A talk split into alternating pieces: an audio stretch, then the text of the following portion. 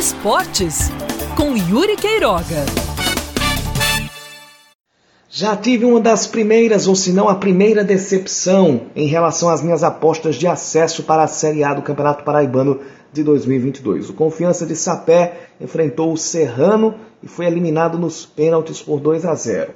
Não que eu menospreze o Serrano, mas pela bola que entregou na primeira fase e até mesmo pela maneira como vinha estruturando o seu pré-segunda divisão, tratando melhor as categorias de base, e isso a gente tem que considerá-las, já que o campeonato é tipicamente sub-23 e muitos dos, muitos dos elencos são formados a partir da base do sub-19. Mas o Serrano ele entrou meio que como franco atirador. E o Serrano também teve uma disputa um pouco mais desequilibrada no sentido de a primeira partida ter terminado 2 a 0 para o Confiança. Então a missão foi mais árdua ainda e o Lobo da Serra conseguiu dar a volta por cima, venceu no tempo normal por 2 a 0 e acabou indo para os pênaltis. Nos pênaltis, vitória do Serrano, que agora nas semifinais vai enfrentar o CSP. A outra semifinal vai definir quem sobe de Alto Esporte e Esporte Lagoa Seca. O Alto confirmou a sua classificação ao vencer a equipe do, da Queimadense por 2 a 0 e o Esporte Lagoa Seca goleou a Desportiva Guarabira.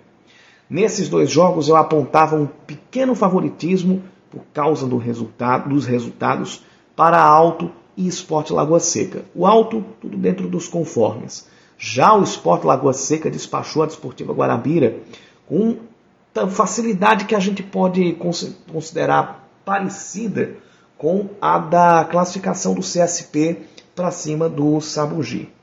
Para as semifinais, de um lado Serrano e CSP, do outro Alto e a equipe do Esporte Lagoa Seca. Quatro equipes que já tiveram na primeira divisão, o Alto, com toda certeza, entre essas quatro é a equipe mais tradicional, mas tem o Serrano, que foi rebaixado em 2019, e Esporte Lagoa Seca e CSP, que caíram em 2020. Então, fora o Alto Esporte, que já está desde 2018, a gente tem as equipes que foram rebaixadas nos últimos anos. Aliás, a gente tem os times que foram rebaixados nos últimos três anos, tirando a edição atual de 2021, tentando buscar aí uma das três vagas de elite para o ano que vem.